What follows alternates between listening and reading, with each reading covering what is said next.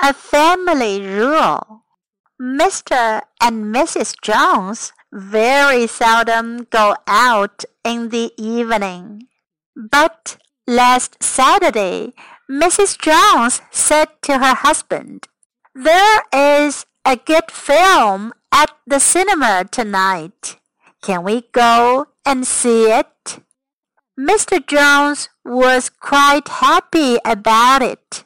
So they went, and both of them enjoyed the film.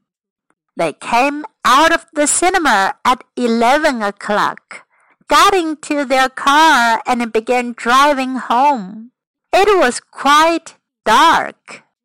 Then Mrs. Jones said, Look, Bill, a woman's running along the road very fast, and a man's running after her. Can you see them?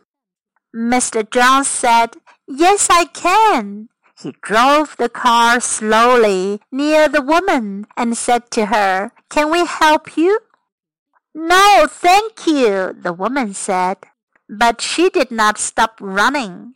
My husband and I always run home after the cinema, and the last one washes the dishes at home.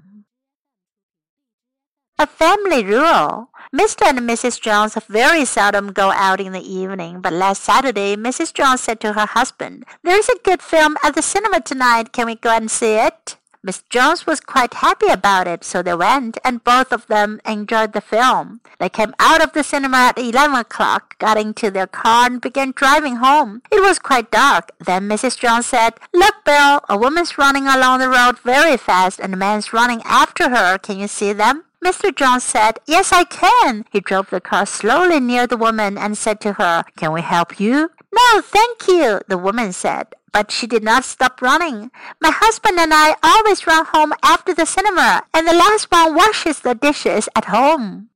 Enjoy the joke. Have a nice weekend.